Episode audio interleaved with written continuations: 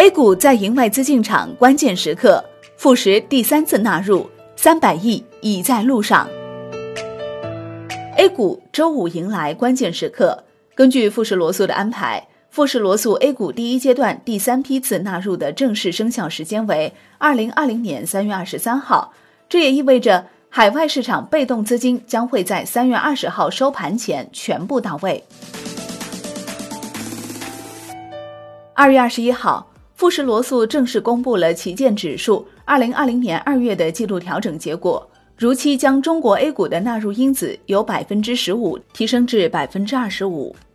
具体来看，本次季度调整新纳入八十八只 A 股，其中大盘 A 股共十只，中盘 A 股共七只，小盘 A 股六十七只及微盘 A 股四只，并对此前已纳入标的进行分类调整，变动将于三月二十三号开盘前正式生效。值得注意的是，此轮复式个股调整较为复杂，既有新纳入的，又有因市值调整重新调整分类的，还有被剔除的。来看因市值变化而导致的调整：二十七只大盘股降为中盘股，十六只中盘股升至大盘股，四只中盘股降为小盘股，一只小盘股升为大盘股，五只小盘股升为中盘股。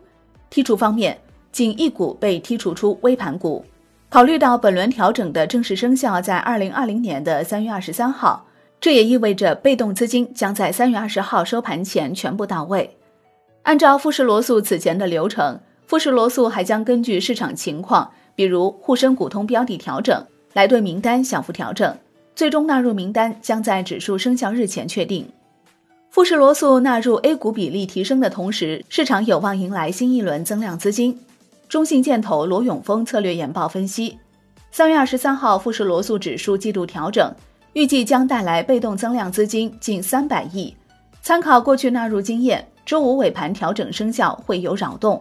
值得注意的是，报告判断，根据此前 MSCI 咨询征求意见的结果，A 股对冲工具不足，股票资金结算周期短，互联互通的假期风险。逐渐向综合交易账户过渡等四方面的问题是继续扩大纳入的障碍，且短时间内解决较为困难。而今年九月，富时罗素会就继续扩大纳入因子展开咨询，因此认为本次富时罗素扩容生效后，今年大概率不会有指数扩容的动作。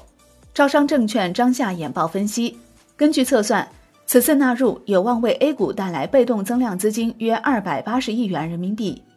华金证券谭志勇研报分析，本次富时罗素的 A 股纳入安排可能是今年唯一可预见的国际指数纳入实施安排。二零二零年外资被动流入预计将二零一九年放缓。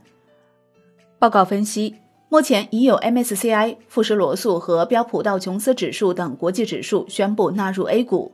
其中 MSCI、标普道琼斯的第一阶段 A 股纳入计划均在二零一九年实施完毕。一 MSCI 在二零一九年如期完成当年三次扩容之后，曾公开表示，在考虑进一步纳入 A 股之前，需要解决四大问题，包括风险对冲和衍生品工具的获取、较短的股票资金结算周期、陆股通的交易假期安排，形成有效的综合交易账户机制。因此，二零二零年 MSCI 纳入可能暂缓。二，在本次富时罗素纳入实施完毕后，三大国际指数。MSCI、富时罗素和标普道琼斯指数的 A 股纳入因子分别为百分之二十、百分之二十五和百分之二十五，均完成第一阶段纳入。报告判断，根据海外经验，纳入全球股指是一个相对长期的过程，以史为鉴，预判外资买入时间点。Win 的梳理显示，此前伴随着 MSCI 以及富时罗素纳入 A 股比例增加的同时。海外资金多次出现尾盘脉冲式买入的情况。以 MSCI 为例，兴业证券王德伦研报分析，MSCI 纳入 A 股影响最大的莫过于生效日当天。前四次 MSCI 纳入 A 股生效当日，其带来的被动增量资金占当天北上买入额的比例在百分之五十四到百分之六十一的窄幅区间内。国金证券研报分析，二零一九年五月二十八号盘后。A 股纳入比例从百分之五提升至百分之十，正式生效。当日陆股通资金从此前的连续八日净流出转为净流入五十六亿，并且陆股通买入成交额从前一日的一百九十二亿大幅提升至四百一十四亿。二零一九年八月二十七号盘后，A 股纳入比例从百分之十进一步提升至百分之十五。当日陆股通净流入规模大幅上升至一百一十三亿，买入成交金额从前一日的一百八十八亿上升至四百七十八亿。